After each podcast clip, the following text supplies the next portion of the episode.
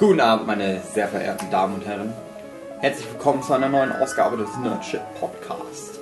Es ist wunderschönes Wetter und was gibt es da Besseres, als in einer Bude zu hocken und sich alte Spielezeitschriften anzugucken? Das ist heute auch das Thema. Mit dabei sind Knister Michel, Hallo. Stefan Hallöchen. und David. Scheiß Pokémon.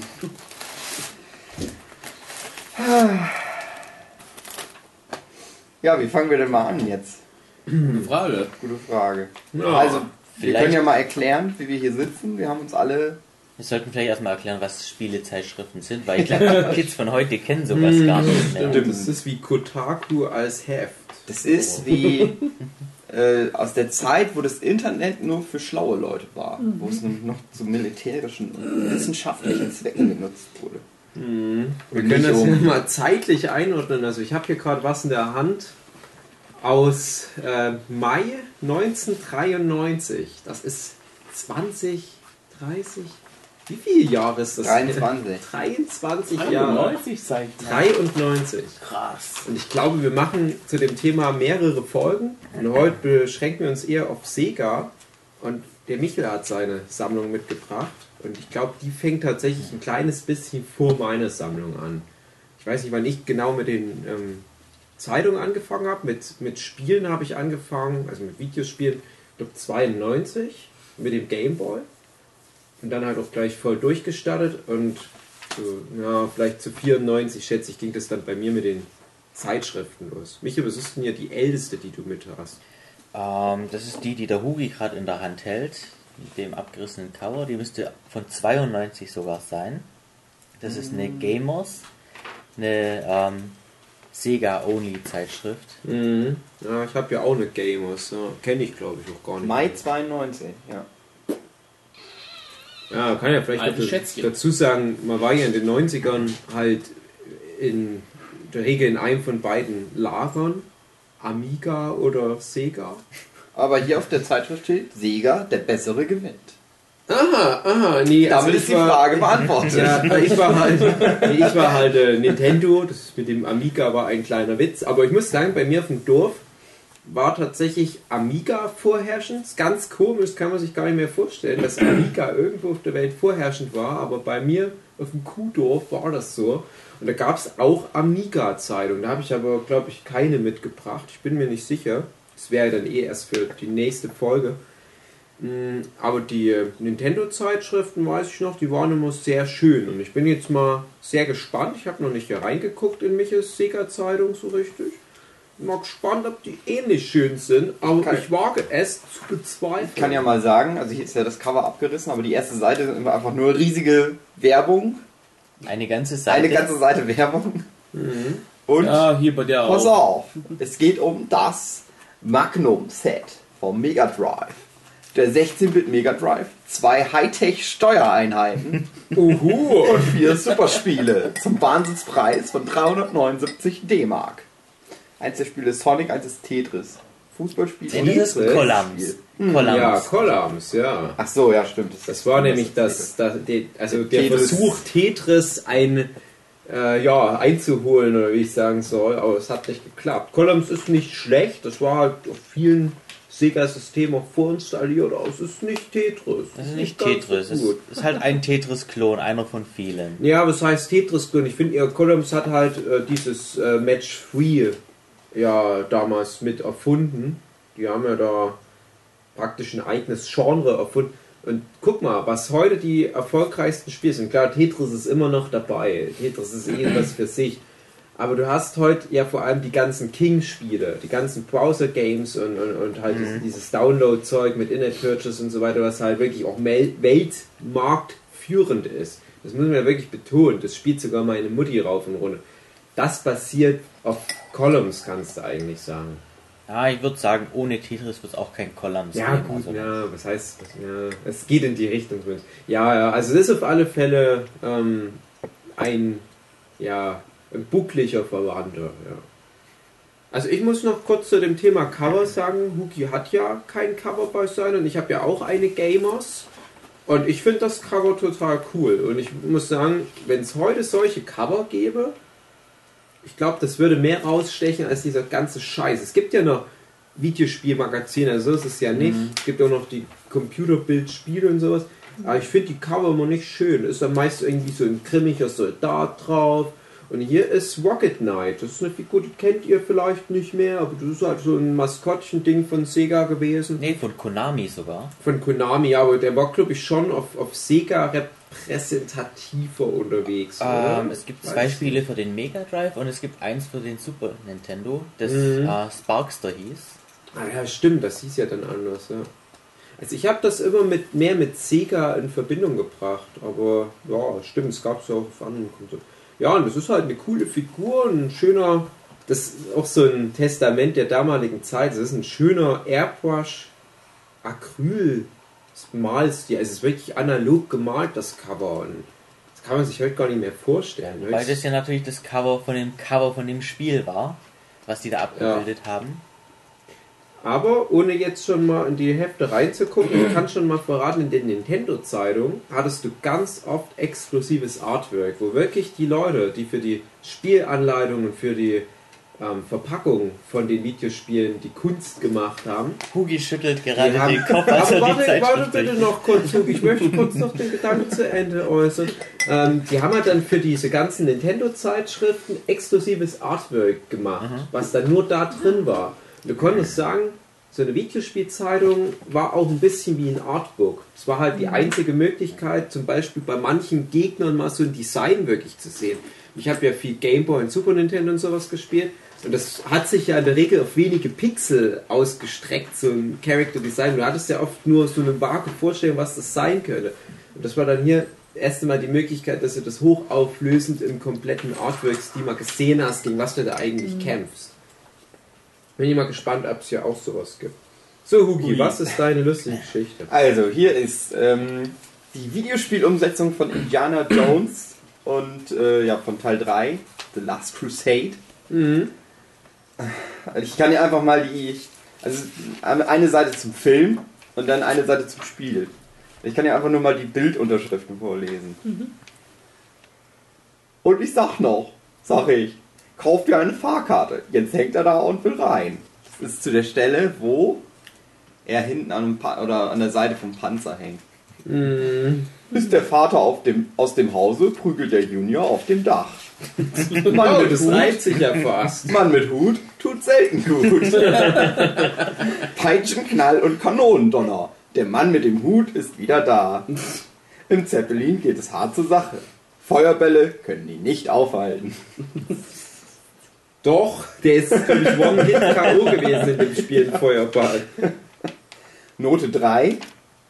Ähm, Umsetzung des letzten Indiana Jones Film äh, mit erbaulicher Grafik, aber leider recht schwer und frustrierend. Oh. Ich hab das Und hier ist einfach mal übrigens äh, Hakenkreuz auch mit drin. Ja, Aber ist ja ein Film, dann geht das ja. Genau. Ja, das war so zu unserer Zeit die einzige Möglichkeit herauszufinden, ob ein Spiel, das wir kaufen wollen, gut oder schlecht Hm. ist. Eben mit diesem Benotungssystem und den Reviews. Und natürlich ähm, mit Previews von der E3, von der wir noch gar nicht wussten, was das überhaupt ist. Ja. Die dann halt, ja, Spiele, die irgendwann im nächsten Jahr bei uns rauskommen sollten, erklärt werden und die dann wahrscheinlich doch nicht rauskommen. Ja, das stimmt, das stimmt. Hast du das auch gemacht? Hast du dann manchmal, wenn du Geld hattest, da kommen wir vielleicht später nochmal zu dem ganzen Thema Geld in den 90er Jahren als Kind und Videospiele, wenn du dann mal, wüsste ich, 100 Mark hattest, was man ja schon brauchte, um sich ein Spiel zu kaufen, hast du dann bewusst zur Spielezeitung nochmal durchgeblättert und geguckt, was da empfohlen wurde? Äh, ja, also ich habe die auch wirklich konsultiert, was äh, das Auswahl der Spiele anging. Und fandest du, dass die äh, dich gut konsultieren? Also, dass dann, wenn du dir ein Spiel geholt hast nach Empfehlung der Zeitschrift, dass du dann halt auch ähm, wirklich was Gutes bekommen hast? Äh, die meiste Zeit schon. Ich überlege gerade, ob ein Negativbeispiel gab. Äh, lass mal mal kurz überlegen. Vielleicht fällt mir was ein, ihr könnt ja schon mal weiterreden. Ja, also bei mir war das so, ich habe also wirklich das Ding Spiele kaufen in 90er Jahren, ohne YouTuber, die dir das empfehlen, ohne was weiß ich für, für äh, Metascores, die du auf Wikipedia nachschlagen kannst. Ja, 138 Kritiker haben eine Durchschnittswertung von 92% gegeben oder so. Das gab es ja alles nicht. Aber ich habe halt wirklich diesen Redaktionen dieser Zeitschriften vertraut. Und damals gab es halt auch schon diese berühmten Prozentwertungen und so weiter. Aber was Da damals halt. Gamers, da war es ein Schulnotensystem. Mm, genau, ich kann mich halt auch mehr an sowas wie Schulnoten erinnern, aber das kannst du ja trotzdem übertragen in so Prozentwerten. Es wurde ja dann noch in, in die ganzen Metacritics später mit eingeführt. Und ich habe dann halt schon auf alle Fälle genau geguckt, wenn da mal ein Spiel eine 2 plus oder sogar eine 1 hatte. Und damals hatte ich das Gefühl, war das auch noch strenger. Da wurde nicht so leichtfertig mal eine 1 vergeben. Und ich weiß noch, das erste Mal, als ich in so einer Spielezeitung eine 1 plus gesehen habe, das war dann so Mitte der 90er, vielleicht 1995 bei Yoshi's Island auf dem Super Nintendo. Da bin ich sofort los und habe das Spiel gekauft. Für damals, glaube ich, 140 Mark oder sowas in der Richtung. Und muss sagen, ja, das war eine 1 plus. Aber mich haben, glaube ich, mehr die Screenshots damals tatsächlich dazu gebracht, ein Spiel zu holen. Es ist natürlich aber auch, wenn du hier direkt das Sega-Magazin hast, oder wie bei mir das Nintendo-Magazin, ein bisschen parteiisch. Ich weiß nicht, ob das heute noch genauso durchkäme. Wo wir gerade auch noch beim Thema sind, bevor wir den Podcast gestartet hatten, war das ja, glaube ich, da hat Miche gemeint, äh, wir sollen dann mal in eine von meinen Zeitschriften reingucken, der Total, das ist eins der populären Super Nintendo Magazine gewesen, ein Nintendo Magazin, äh, ob das irgendwie dieselbe Redaktion ist. Und ich konnte das jetzt nicht beantworten und jetzt lese ich hier quer in eine Gamers, also in das Sega Magazin rein und lese da halt so eine Leserfrage dazu. Und zwar, ja, der Leser fragt oder schreibt, hoch erfreut hielt ich am 24. Mai, wahrscheinlich 1992, die neue Gamers in der Hand, aber schon nach kurzer Zeit trifft mich der Schock. Ihr seid jetzt nicht nur die Gamers, sondern auch die Total Crew. Ich hoffe doch, dass ihr deswegen nicht die Gamers vernachlässigt. Also wenn sie so bleibt, dann kann ich mich ja wieder alle zwei Monate auf die Gamers freuen und meine Frage stellen. Wenn man Italia World Cup 92 schon besitzt, lohnt es sich dann noch Super Kickoff zu kaufen? Dann meint Gamers, ich weiß nicht, was das eine mit den anderen zu tun hat, dass wir die Gamers nicht vernachlässigen, sondern dass die beiden Hefte eher voneinander profitieren, siehst du, sobald du den ersten Testbericht anschaust. Zur Beantwortung deiner Frage verweise ich auf Seite 42 der Gamers 493. Dort ist nämlich der Testbericht zu Super Kickoff. Boah, Ja, also damit ist das doch geklärt. und wenn der jetzt nur eine 2 hat? Lückenpresse! Hier ist der Testbericht zu dem Ottifantenspiel, das habe ich sehr gern gespielt. Hier ist eine Doppelseite Werbung für Wrestling. Ja, na, das waren die 90er. Das ging Hand in Hand. Videospielszene oder generell die Nerd-Szene mit Wrestling. Warum auch immer. Einmal Kanadier. Oh, ich habe hier gerade eine, einen längeren Bericht, na, eine Doppelseite, ja, zu einem sehr interessanten Spiel, Landstalker. Habt ihr denn mal Landstalker gespielt oder kennt ihr das? ja. Schatzsucher haben es nicht leicht. Viel harte Arbeit und nur selten ein guter Lohn. Aber dafür viel Abenteuer und frische Luft um die Nase. Ist doch nett. Ja, Landstalker, das war, ja, Alundra, der Vorgänger, oder? Kann man das so sagen? Habt ihr Alundra gespielt? Ich habe Alundra gespielt. Das war nämlich eins meiner Lieblingsspiele auf der Playstation. Und ja, Landstalker, wenn ich mir so die Screenshots angucke, ich habe das leider nicht gespielt, weil ich nicht so Sega-mäßig unterwegs war. Ich hatte zwar die Konsole, habe es auch nicht gespielt, so viel. Und das sieht halt schon auch so ähnlich aus. Ich habe hier einen äh, vier Seiten Bericht über Sonic 2, was aber Mhm. nur so ein Vorbericht ist. Das ist noch kein Spieletest, weil das Spiel dann noch nicht äh, so weit war, dass es rauskommen könnte. Ja, da waren sogar Bilder davon, die Und- gar nicht mehr finalen Spiel mit drin. Der Bericht besteht aber halt auch aus 90% einfach nur aus Bildern. Und dann ist hier ein Bild, äh, wo steht, senkrechte Wände und tiefe Abgründe sind kein Problem für unser dynamisches Duo. Und man sieht, wie Tails aber hinten runterfällt gerade. Weil es immer so war, wenn man das alleine gespielt hat, ist der immer verreckt die ganze Zeit.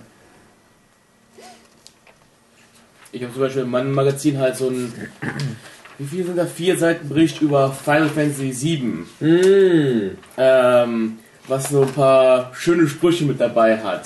War das das bevor Final Fantasy VII rausgekommen Ja, ist? das Die ist war so von eine, 96 Genau, die das- Zeitung, oder? Und Genau. Ja, 97 kam das Spiel das ist so raus. eine Tech-Demo, die sie, glaube ich, hatten. Auch so ein schöner Spruch hier halt, bei einem so einem Screenshot. Da hat man den Barrett drauf und wird hier halt übersetzt, Huch, Ballett trägt ein Maschinengewehr als Armprothese. Hoppla, was ist denn da nur los? Wir können uns auf ein vergnügliches Spielerlebnis freuen. Oh, mir ist übrigens ein Beispiel eingefallen, wo mir der Testbericht zu einem Spiel überhaupt nicht zugesagt hat. Und das war Sonic the Hedgehog für den Mega Drive. Warum? Der erste Teil. Weil mir der überhaupt nicht gefallen hat, ehrlich gesagt. Hm. Ich fand dafür, dass äh, es um den schnellsten Igel der Welt ging, musste man sich ziemlich langsam fortbewegen, damit man nicht sterben musste. Ja. Hm. Ups, so schnell gewesen, bis gegen was gelaufen. Boah, boah. Ich habe hier eine Meckerecke, wo sich einer darüber aufregt, dass die Spieleanleitungen viel bunter und schöner sein sollten. Was sagt er denn jetzt wohl dazu? Wenn es gar keine Anleitungen mehr gibt.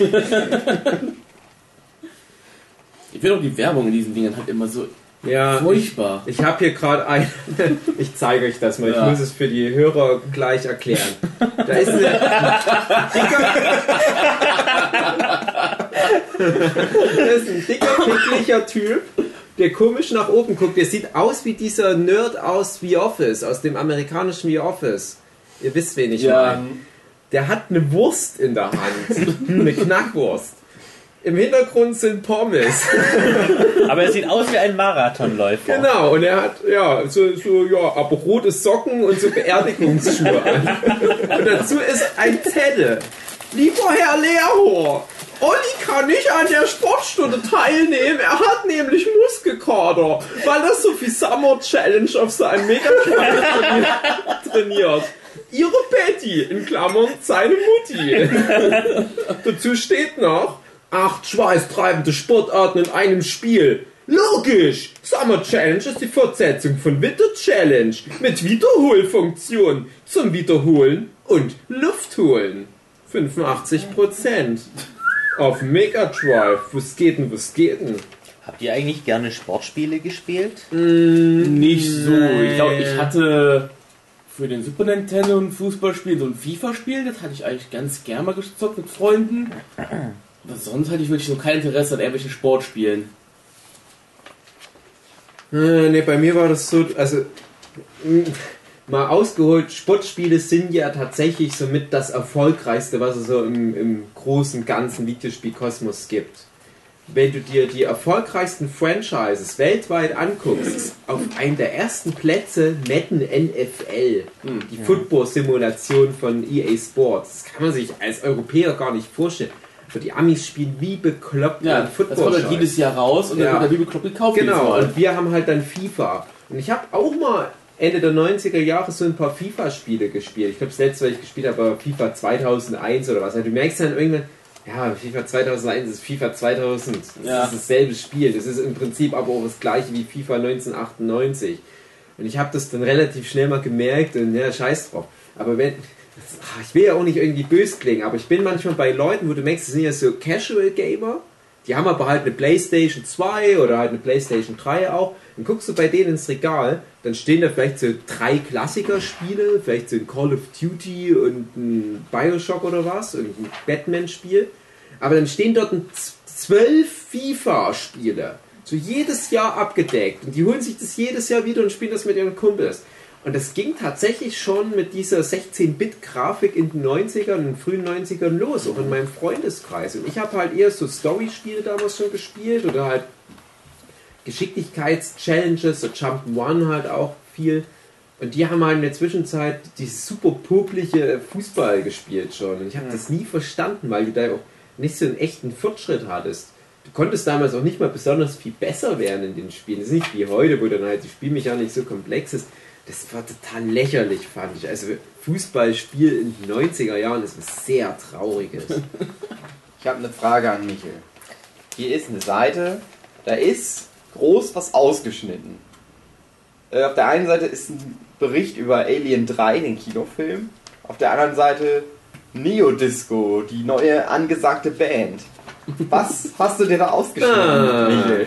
Geile Schnitten waren da bestimmt. drauf. Ich glaube, das war.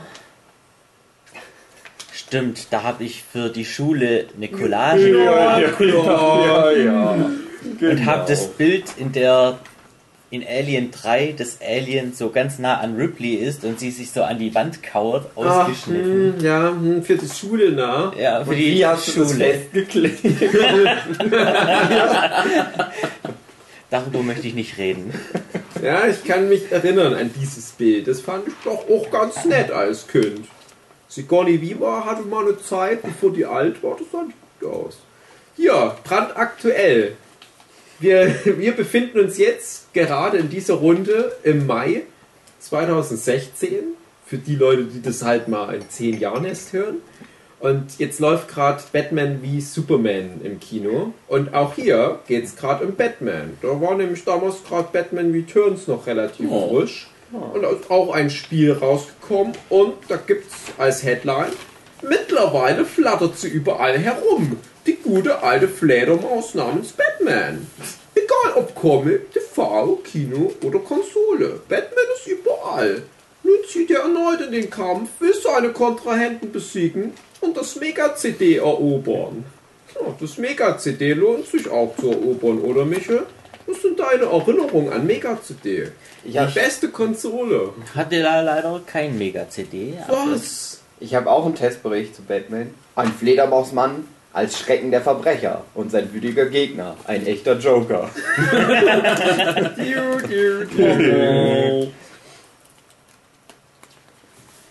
Was man auch in diesen alten Zeitschriften halt hat, ist ja die ähm, Cheatcode-Ecke. Die ich gerade Mhm. bei mir sehe wieder.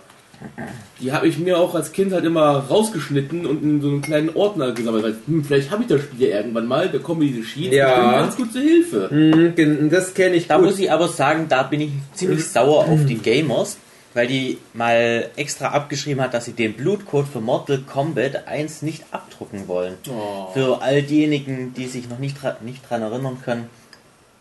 Ähm, damals, als der erste Mortal Kombat Teil für Mega Drive und Super Nintendo rauskam, gab es nur für den Mega Drive einen Code, mit dem man einstellen konnte, dass Blut spritzt, wenn man den Gegner haut.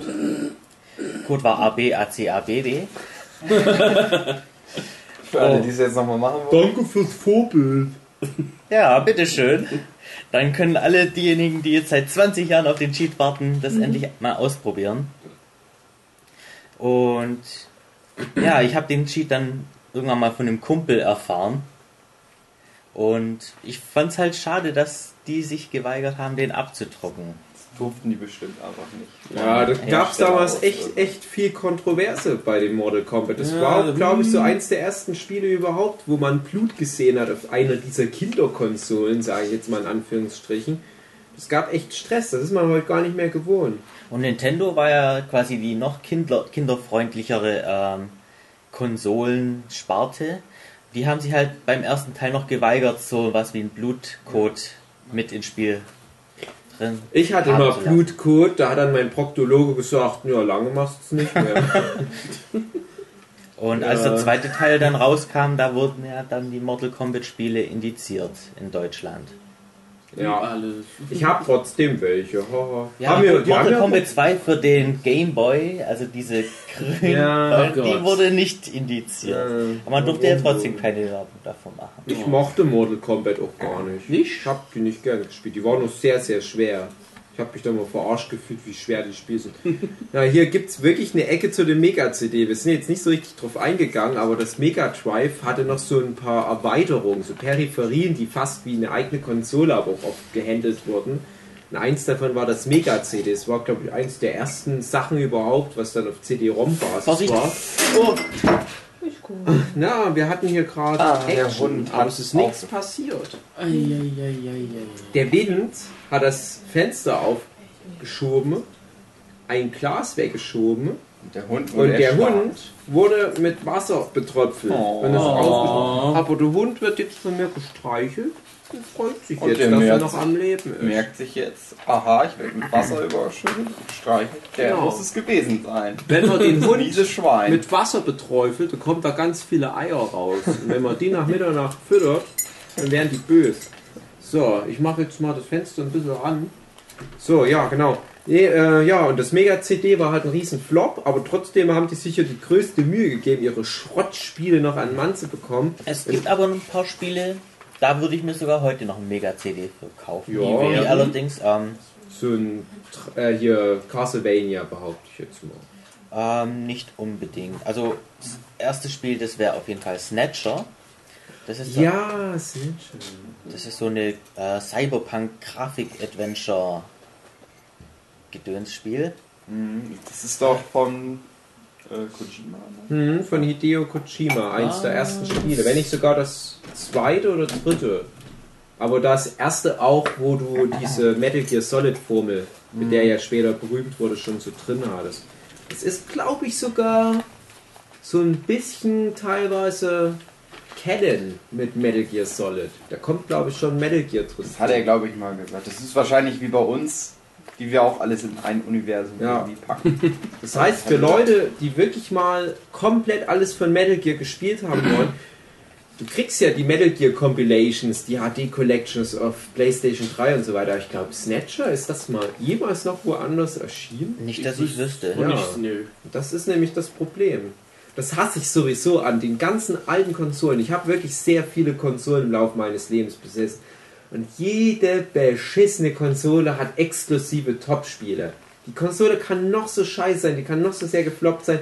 Die haben immer was Exklusives, sodass du als richtig geiler Gamer auch alle eigentlich besitzen müsstest. Aber, na. Also, hier hat einer den Plan zur Rettung von Sega. 1994. Endlich! Gott sei Dank. Endlich! Ihr seid das beste Ma- Magazin, das es gibt. Aber jetzt zur Sache. Ich mache mir um die Zukunft von Sega Sorgen. Warum?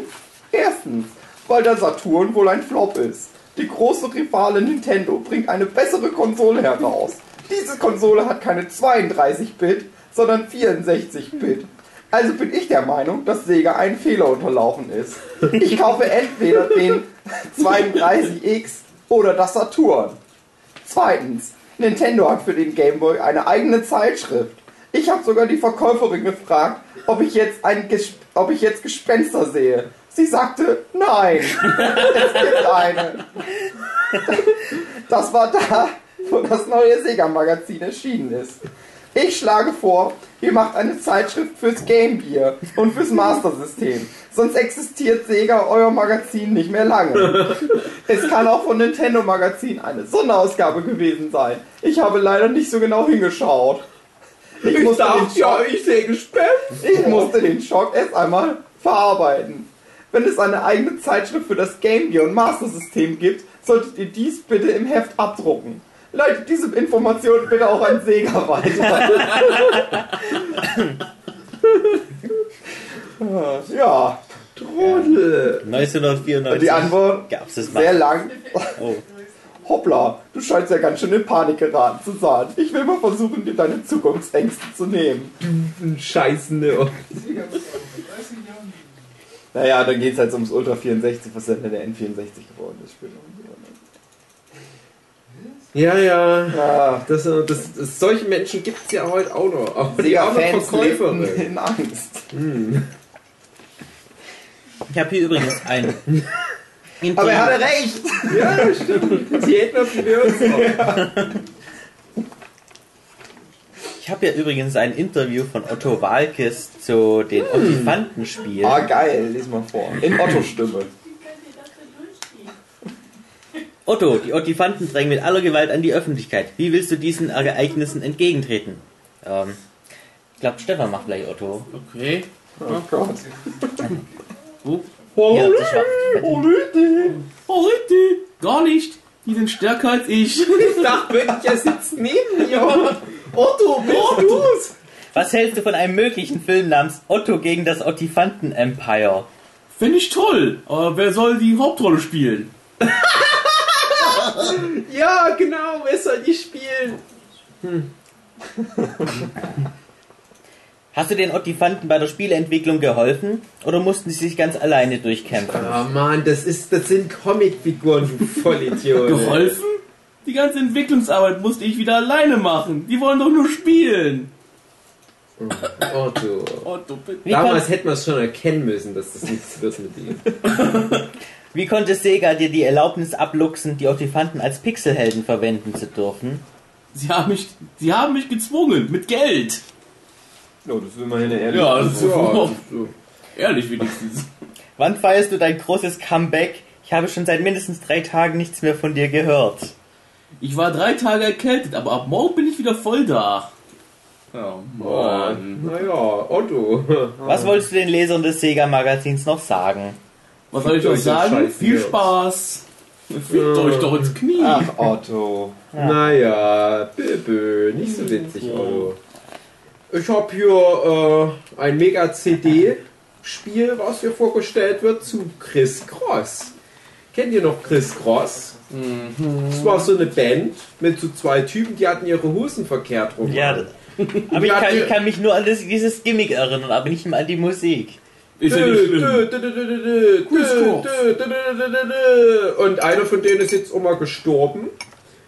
Und vielleicht lag es an diesem Spiel. Die hatten nämlich hier ein Mega-CD-Spiel und Mega-CD hatte ganz, ganz viele schlimme Spiele, wo du einfach nur in ganz, ganz schlechter Auflösung mit wenig Frames und viel Pixel ein Video abgespielt hattest. Du musstest manchmal zwischendurch einen Knopf drücken. Das waren wirklich richtig aufgenommene Filmsequenzen. Also selten mal wirklich in Spielgrafik was.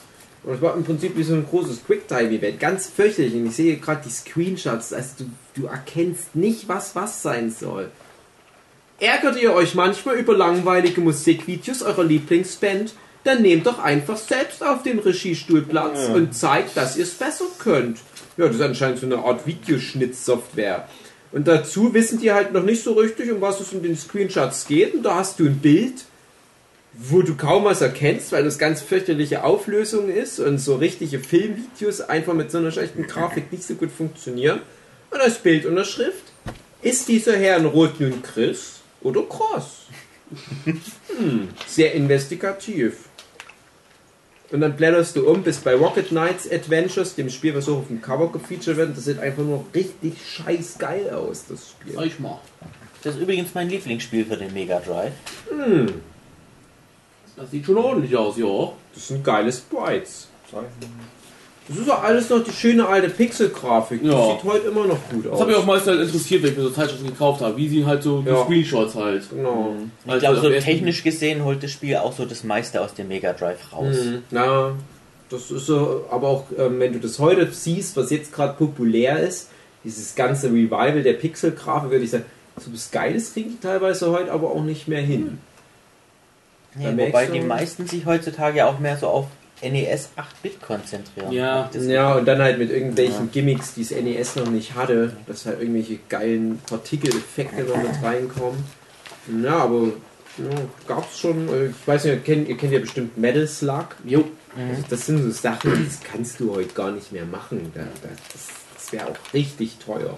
Und hier sind auch ein paar Bilder von Bosskämpfen. Das sind halt alles so riesige Schweinemonster und was. Das sieht Ich halt. ein Spiel hat letztes Jahr so gemacht, wie hieß der noch? Mercenary Force? Wie hieß der doch mal? Was Broforce? Nee, nicht Broforce, war irgendwie mit Mercenary. Ah, Mercenary Kings. Mercenary Kings, ja, die hatten auch dieses, halt dieses extreme Pixel. Ja, das war übrigens auch mit von diesem Künstler Paul Robertson. Ah, genau. Wobei Ah. ich das Spiel selber spielerisch eher schwach fand. Okay. Und grafisch auch wenig abwechselnd. Also ich habe irgendwie das Gefühl, dass ich immer nur so Braun- oder Grautöne im Hintergrund sehe. Also Paul Robertson hat mir ja im vorherigen Podcast der Scott Pilgrim vs. The World Mensch. Oder? Ja, das Doch. gehört auch noch so zu meinen Top 10 der Lieblingsspiele. Ich habe hier übrigens gerade die Top 5 der drei. ja, Ausdruck, ähm, die damaligen drei großen Mega Drive, also Mega Drive, Master System und Game Gear. Das waren die drei Konsolen. Und äh, Master System war im Prinzip ähm, das Äquivalent zum NES, Mega Drive zum Super Nintendo und Game, Game Gear zum Game Boy. Ich hatte auch zu einem gewissen Zeitpunkt wirklich mal alle drei. Und äh, für mich ist aber, wie gesagt, Nintendo immer besser gewesen, interessanter. Und hier hatten wir aber mal die äh, ja, jeweiligen Top 5. Kann ich ja mal kurz anquatschen.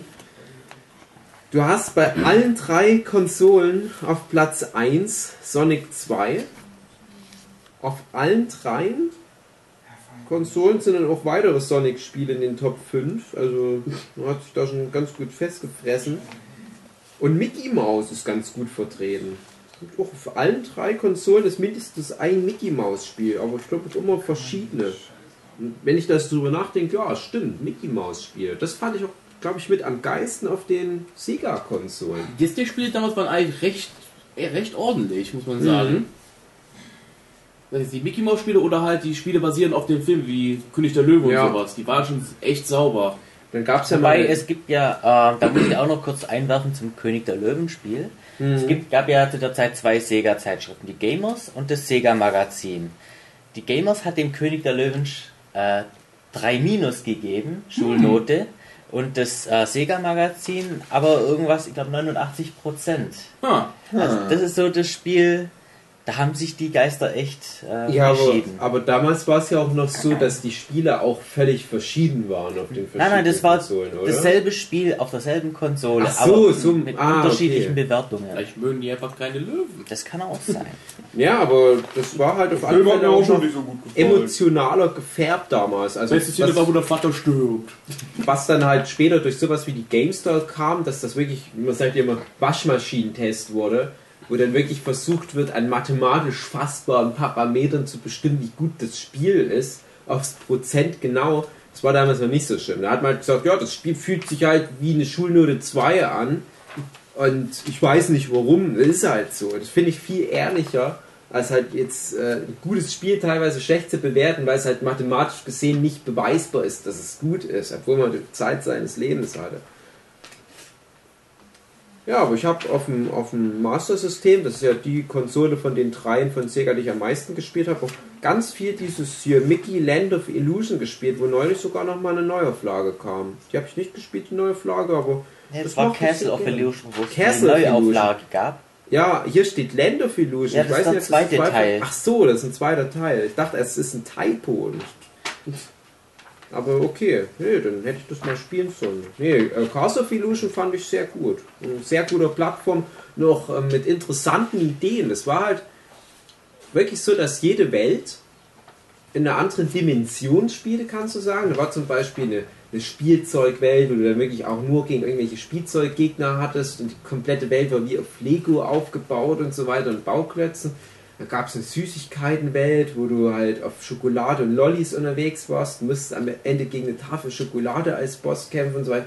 Und so war halt das Spiel, das fand ich halt als Kind total cool, weil du halt viele Einheits-Jump'n'Ones hattest, wo du halt durch den Wald rennst und durch einen Tempel und durch eine Lavagrotte und Ich da hab- war das halt ein bisschen strukturierter Ich schon. habe den Test und das erste Level ist scheinbar der, der erste Mickey Mouse Trickfilm in Schwarz-Weiß dann komplett Cool. Das war wohl Mickey Mania.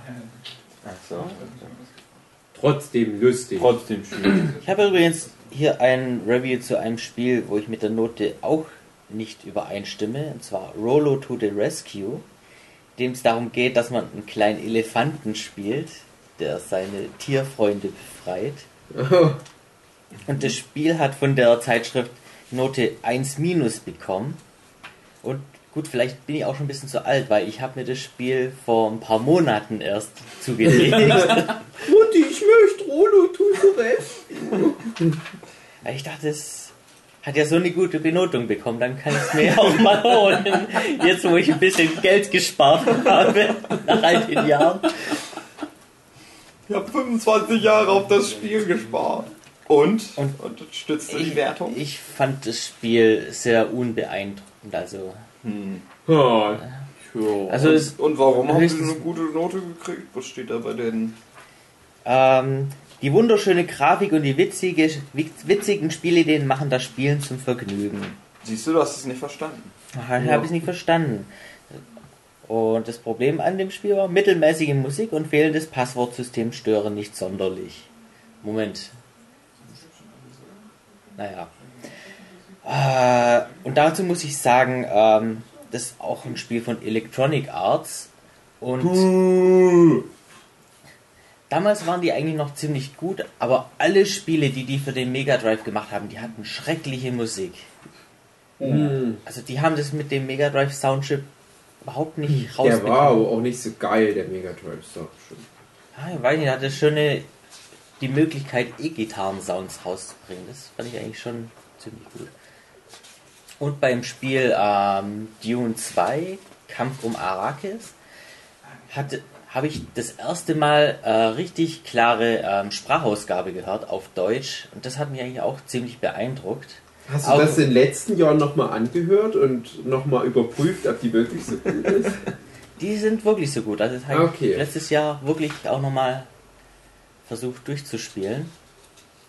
Allerdings muss man sagen, dass für heutige Standard das auch ziemlich monoton ist. Also du hast eigentlich immer nur bestätigt, jawohl, bestätigt, jawohl, Ja. Bau beendet. Ist ja auch nicht so viel Platz immer gewesen. Ja. Ich glaube, das sind auch manchmal so Friemelsachen. Gerade die alten Spiele, das ist ja wirklich so. Manche Leute waren dann halt einfach gut da drin, irgendwo so die kleinsten Schrauben zu verstellen, Mhm. dass es ging. So. Ja, du warst halt noch echt limitiert, hattest da. Ja. Ja. Ja, aber meine erste Sprachausgabe war bei einem Disney-Spiel, das Dschungelbuch auf dem Super Nintendo. Sehr gutes Spiel, unheimlich schwer. Und da konntest du irgendwie Baluda Bär immer in jedem Level finden und ich weiß nicht, ob der dir geholfen hat. Und immer wenn der aus dem Busch dann vorkam, ging es immer Baluda Bär. Und ich dachte immer, ey, das ist ja wirklich wie, als würde der neben dir stehen. Das habe ich dann nochmal nach ein paar Jahren gespielt und dann habe ich so gemerkt, ja, aber du verstehst das wirklich nur mit sehr viel guten Willen. Ich habe hier übrigens, wo wir beim Thema ähm, ja, Fehleinschätzung von Spielen sind, Action 52. Kennt das jemand von euch? Ich kenne das vom Angry Video Genau, Game ich kenne Nerd das Review. auch primär vom Angry Video Game Nerd Review und der hat das als eins der schlechtesten Spiele aller Zeiten mal reviewed und hier steht Spielerevolution. Active bietet 52 Spiele in einem Cartridge an, ohne rot zu werden. Das verstehe ich nicht. Einfach nur so, wie geil, 52 Spiele, ob die funktionieren, egal.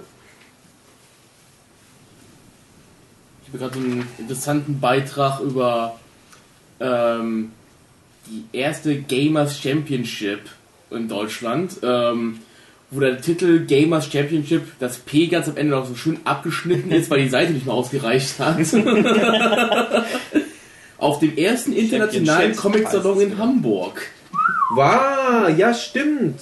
Und die ganze Zeit ist so ein riesiger Mischmasch aus Sachen, wie halt das abgeschnittene P, der Comic-Salon mit reingemischt und halt Werner mittendrin.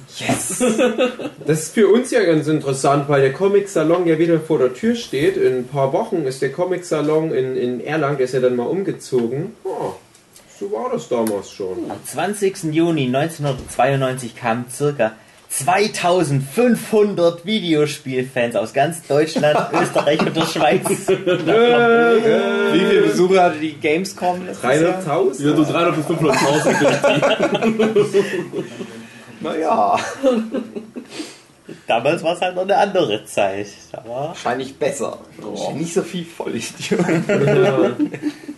Ja. ja, man sagt ja, ab 2500 kommt die Vollidioten.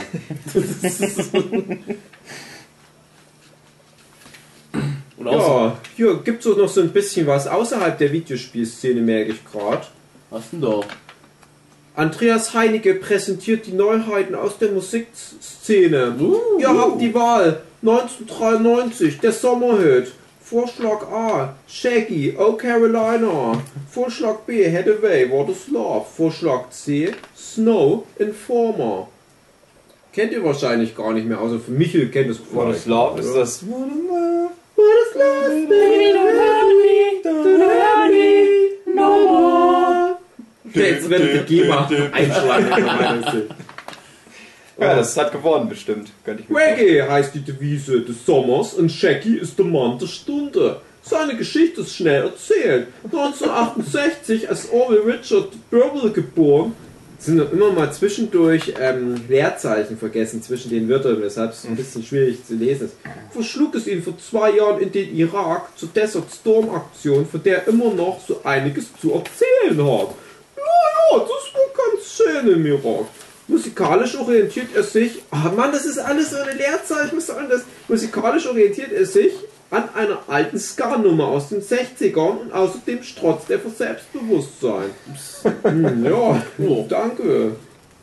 Hier haben wir Bart vs. The Space Mutant. Seid ihr auch der Meinung, dass Hathaway den absoluten Sommerhit 1993 gelandet hat? Dann wählt ihn auf eure Postkarte und schickt sie an MVL GmbH Redaktion Gamers, Helwigstraße äh, 39 20249 Hamburg. Für all die jungen Stimmt, Zuhörer unter euch, Post ähm, machen, ja. Postkarten, das waren sowas wie die E-Mails äh, vor dem Internet. Habt ihr mal gepostet mit irgend sowas? Mit so einer Sp- Spielezeitung? Habt ihr da mal was eingeschickt oder so eine Ich glaube, ich habe mal ein Bild bei der Nintendo-Zeitschrift abgedruckt gekriegt. So ein Link, äh, Ocarina of Time ich da mal abgedruckt. ein gemaltes Bild? Ja, Ah, das ist ganz cool. Auch mal so eine interessante Sache. Ich hatte mal eine Idee für ein neues Zelda-Spiel, habe das dann so als Kind die ganzen Sachen gemalt und habe das dann halt zu Nintendo Europa geschickt. Und die haben mir dann halt ein Dankespaket geschickt. Danke für die tollen Ideen und habe dann halt ein Zelda-Shirt gekriegt, Buttons, Sticker und alles. Das war so ein Highlight aus der Kindheit für mich. Und, dachte, und saß dann wirklich, ja, jetzt machen die mein Spiel. Geil. Wurde dann lieber draus. Hier in der Zeitschrift, da haben wir noch ein ähm, extra Thema Rollenspiele. Und da wird zuerst ähm, die guten alten Pen and Paper und die Tabletop-Sachen besprochen, wodurch ich übrigens auch ähm, in diese Szene reingerutscht bin durch eine Videospielzeitschrift, lustigerweise, So bevor die an. dann Videospiele besprechen.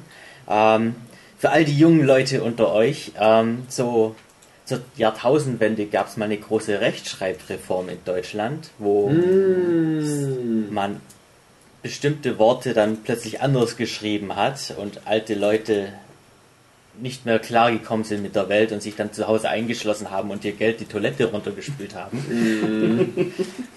und vor dieser Zeit ähm, ist der Titel dieses Berichts, ähm, wo Fantasie mit F geschrieben wird.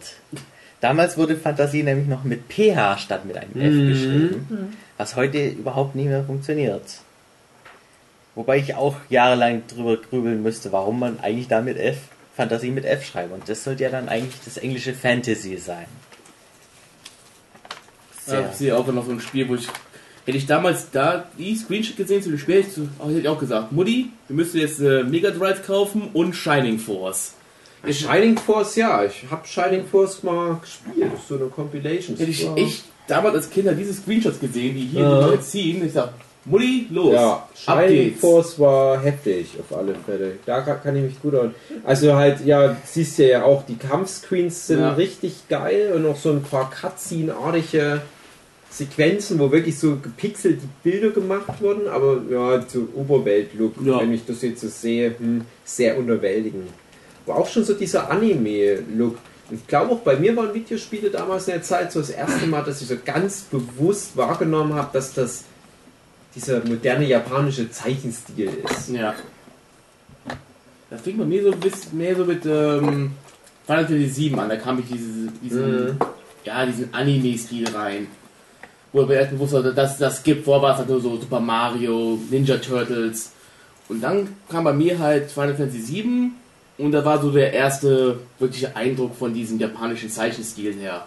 Bei mir war es ja Fantasy Star 4 für den Mhm. Mega Drive, weil du hattest ja dann auch diese ähm, Anime-mäßigen Cutscenes. Das war gut, es war kein Anime, weil es nicht animiert war, sondern nur äh, Comicbilder. ja, aber, aber ja, ich finde trotzdem, das kann man schon so sagen, ja.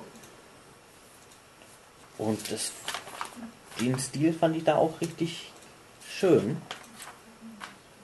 Aber wie fandet ihr das, dass dann oft für die westlichen Releases Boxart und so weiter angepasst wurde, weil man halt damals dachte, Hm, dieses komische japanische mit diesen komischen androgynen Männern und den komischen Frisuren, das wollen die Leute nicht. Und dann kamen halt solche Sachen zustande wie halt das alte Mega Man-Cover.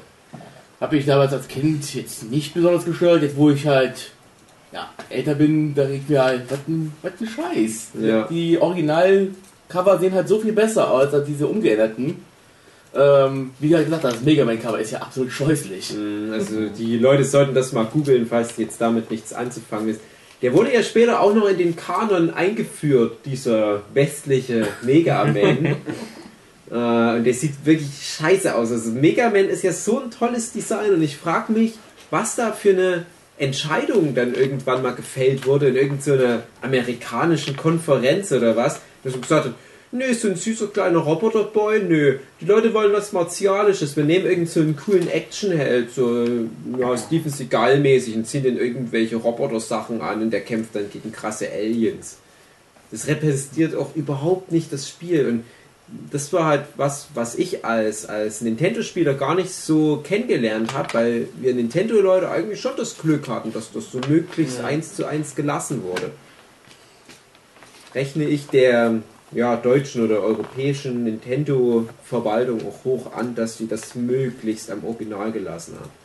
Es gab aber immer noch kleine Veränderungen zwischen äh, Japan und dem amerikanischen Markt, wo sie die Helden dann aggressiver aussehen lassen haben. Also in den japanischen Covern, das schauen die Charaktere Immer so zwei Striche über die Augen gemacht, die Mm, nach unten zeigen.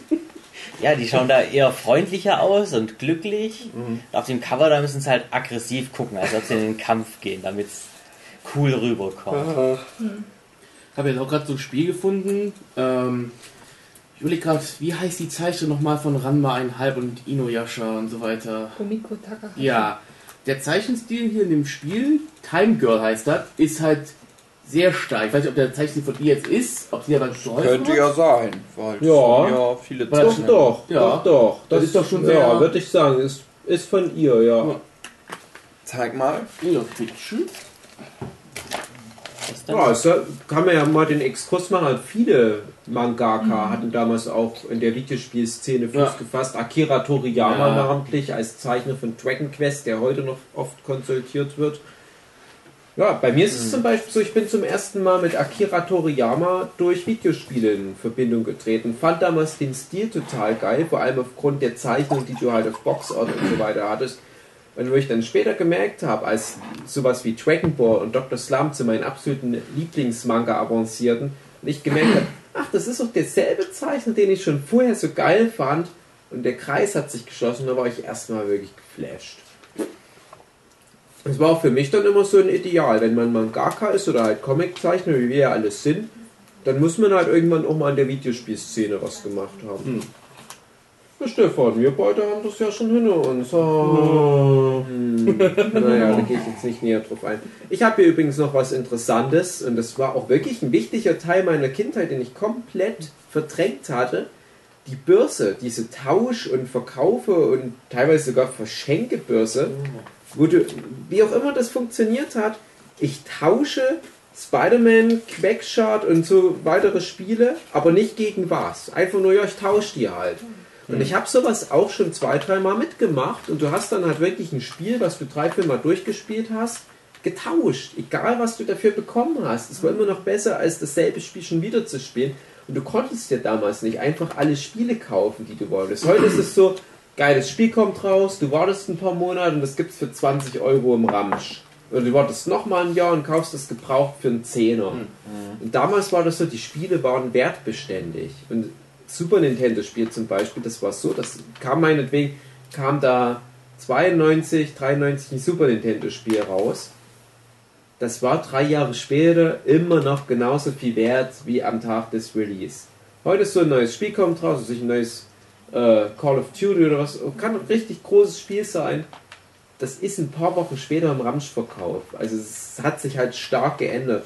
Und ich war damals halt noch auf dieses Tauschen oft auch angewiesen. Und das bereue ich auch mittlerweile, weil das das einzige Mal war, so die mit, mittleren 90er Jahre, wo ich mich von Spielen getrennt habe. Und im Nachhinein habe ich erfahren, dass die Spiele, von denen ich mich getrennt habe, teilweise heute mit die wertvollsten überhaupt sind, die es so in Deutschland gibt. Ja, das überblickt man dann. Ja, ne, als Kind, das da. hm, Ich hatte schon irgendwie geahnt, dass das mal was wert wird. Deswegen habe ich auch die Boxes immer aufgehoben. Ich habe heute noch von all meinen Gameboy-Spielen die Originalverpackung. Nur mal als Beispiel.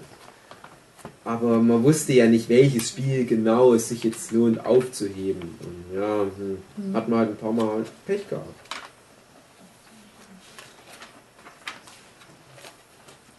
Ja. Ich bin jetzt mit meiner durch. Am Ende kommt noch mal eine Ja. riesige Werbung für die Total von Nintendo. Ja, es sind auch noch sehr viel Wer- Restwerbung halt immer, hat er immer diese riesigen Werbeblöcke nachher noch an den letzten Seiten für irgendwelche ja, Händler. Ja, das stimmt. Da gab es auch Importhändler. Könnt ihr euch da noch erinnern an diese. Importhändler-Anzeigen? Naja, Und ähm, Michael, wie war denn das für dich, wenn du was von, also nur in diesen, diesen kleinen Kästchen da mit diesen schwarz-weiß Anzeigen von Importhändlern, wenn du da was gelesen hast von Neo Geo, Neo Geo Pocket, Wonder Swan und so weiter und, und was gab es da noch hier, ähm, PC Engine, wie war denn das für dich? Das war halt, ja, das sind, man hat halt die Sachen gesehen, die man eigentlich nie besitzen wird, weil die alle viel Mhm. zu teuer waren. Und mein Importieren damals, das war ja auch noch viel teurer als heute wahrscheinlich. Mhm. Und Neo Geo, das war damals ja quasi noch so diese legendäre Konsole, die hat ja damals noch knapp 1000 Mark gekostet. Oh, mit äh, Grafik wie aus der Spielhalle, von dem man aber nur gehört hat. Ja. Nie gesehen. Ich glaube, das war auch die erste 64-Bit-Konsole, oder? Oder war das Ich 32? weiß gar nicht, ob man das bei dem so rechnen konnte. Das war ja, glaube ich, nochmal ein bisschen eine andere Architektur. Ich weiß nicht, ob das da. ob man das so eins zu eins übersetzen konnte. Neo Geo. Hm. Hm. Aber bei mir war das halt so, ich fand halt ähm, diese, diese Anzeigen waren für mich immer wie so eine, so eine Reise in, in, in eine fremde Welt. Namentlich Japan, das war mir damals auch noch nicht so bewusst, ja, das ist Japan.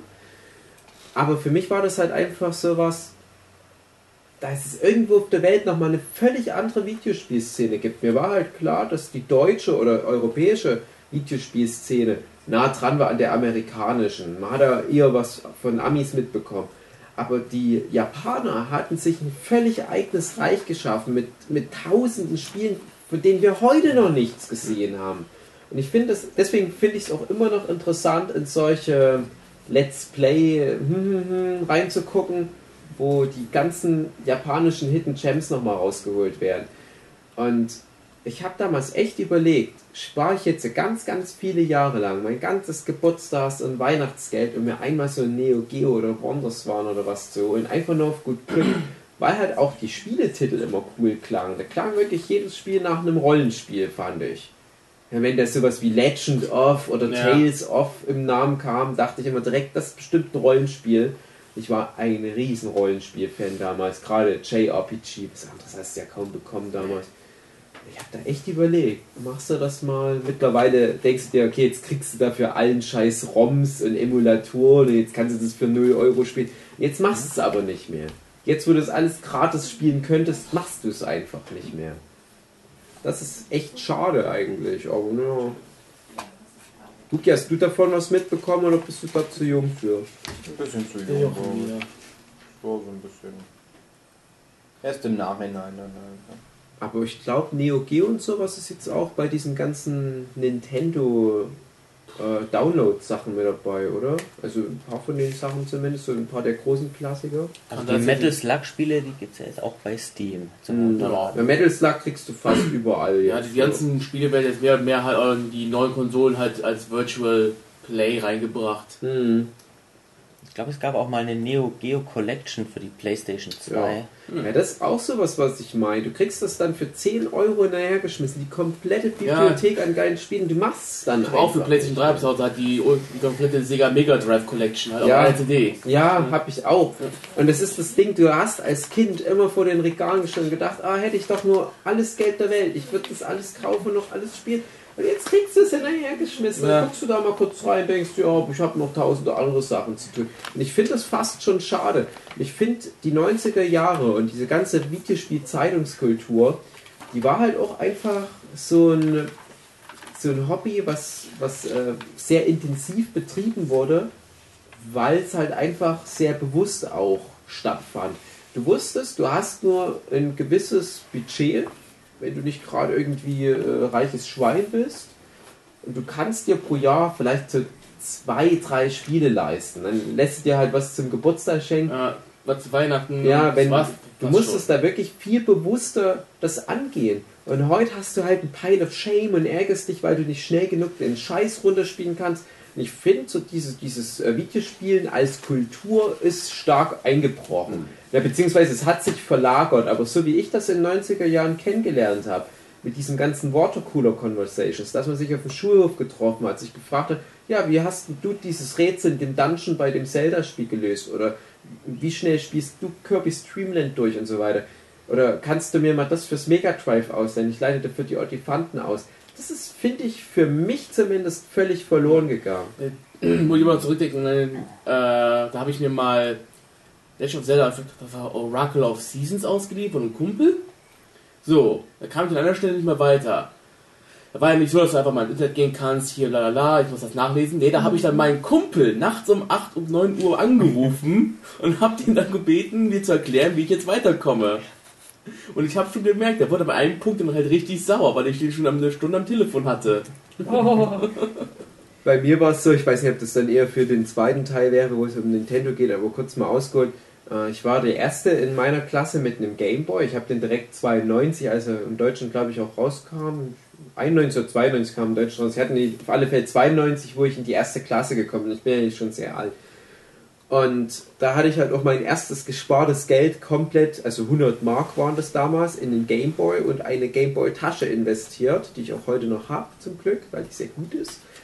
Und ich hatte auch die ganzen Top-Spiele, sowas wie Link's Awakening und so weiter, als erstes. Und ich war da der Held. Und das hat mir extrem geholfen, auf dem Pausenhof halt so eine Meinungsführerposition einzunehmen, wo, wo du jetzt immer mal so hörst, ja, die Nerds, die wurden dann immer verprügelt. Nee, das war das komplette Gegenteil. Als Nerd, und ich war halt sehr früh schon Nerd, warst du der Held, Gesundheit.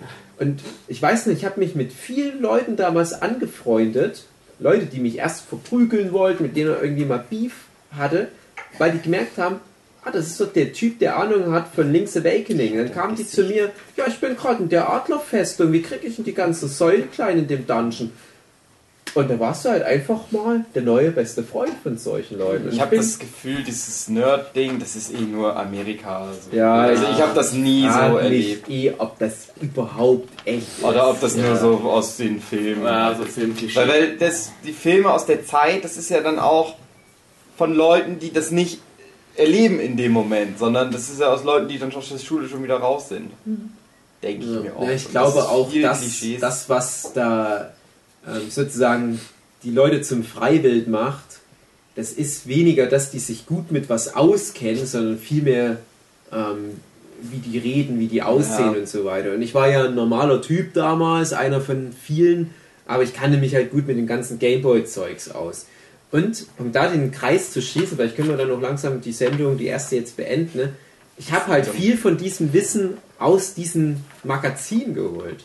Und da war halt auch oft Thema Zelda Link's Awakening war halt wirklich das ganz große Ding bei uns. Das war für uns ein großes Mysterium, wo viele Rätsel einfach waren, die es zu knacken galt im Laufe von einem Schuljahr. Und da waren dann immer so Maps drin, wo auch schon ein paar Lösungen mal mit drin waren oder ein paar Tipps und Tricks oder halt diese Cheats-Rubriken, die wir Ja. schon angesprochen hatten. Und ich war halt so ziemlich der Einzige, der diese Magazine hatte und hatte dann natürlich immer einen Wissensvorsprung. Und da hast du dich halt auch wirklich einfach beliebter gemacht mit sowas. Und das war es doch einfach mal wert für. Wie viel kostet das? 6 D-Mark? Konntest dir nicht ewig oft so Sachen holen. Ich habe dann so einmal im halben Jahr habe ich mir so ein Magazin gegönnt. Das war dann viel Geld. Aber das hat halt echt geholfen, um sich sozial zu festigen. Ich glaube, viele meiner sozialen Beziehungen basieren halt wirklich auf solchen Videospielscheiß. Das hat sich auch im Laufe des Lebens nicht groß verändert. Oh. Ich habe hier interessanterweise gerade eine Werbeseitung aufgemacht, wo ein Review von Dave zu Smash TV zu lesen ist. Ach ja, stimmt. Smash TV. Hm. Da war ja Da mal. hatte ich einiges zu, zu sagen. Dave, Mutoid Man ist schüchtern und zurückhaltend und findet sich nur schwer mit dem vielen Lob zurecht, das man ihm derzeit zollt. Bei solchen Reden freakt er ganz einfach aus. Keine Ahnung, da steht wirklich Dave Ja. Doppelpunkt dran. Zeitreise. Ja, Das ist, damit ist es bewiesen. ja. Das wirft man mir halt oft vor. Und ja, leider kommt jetzt der Beweis. Und ja, passend zum Thema Schluss machen, Hugi hat gerade noch die letzte Seite. Ach, ich dachte, jetzt kommt was anderes. Ja, ich möchte die Gelegenheit nutzen, ne? liebe Maggie. Und damals ist auch immer noch so ein kleiner Comic auf der letzten Seite erschienen. Spitzencomic. Ein Spitzencomic. Sag ich mal. Möchtest du ihn vorlesen, Ich Hugi? möchte vorlesen, ja. Gamey. ich kann es leider nicht erkennen aufgrund der sehr schlechten Einbindung äh, den Namen des Autors. Äh, naja, aber ich lese einfach mal vor. Im Kaufhaus. Hey Gamey, hast du schon was von der neuen 3D-Grafik gehört? 3D? Nö.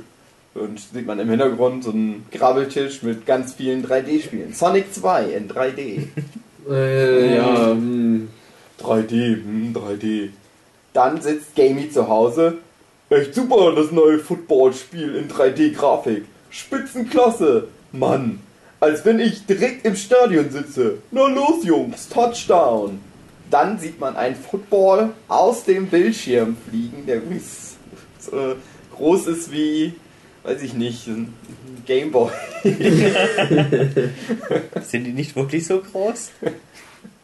Ich weiß nicht, wir hatten größere Fernseher damals, aber okay.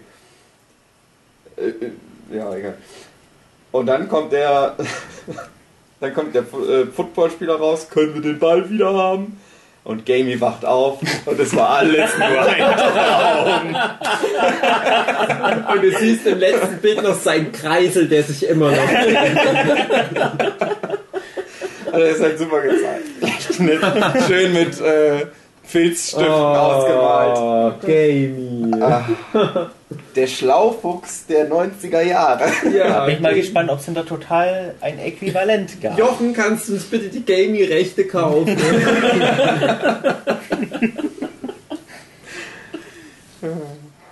Oh Gott. oh Mann. Ja. Hatten wir jetzt jeder ein Magazin oder wie war das jetzt? Also ich habe ja mal Ein oder zwei Magazine, Ja, da ja. irgendwie mal. Ich gucke mir später nochmal eure an, aber ansonsten. Aber denke- zu guter Letzt noch ein kleiner Cliffhanger, den ich hier. Oh. Fatal Fury für Mega Drive. Besser als Street Fighter 2? Bam, bam, bam, bam. Die Antwort Machen wir, nein.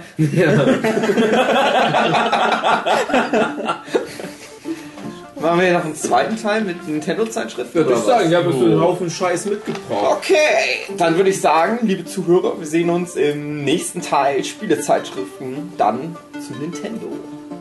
Bis dahin, macht's gut. Tschüss. Tschüss. Tschüss.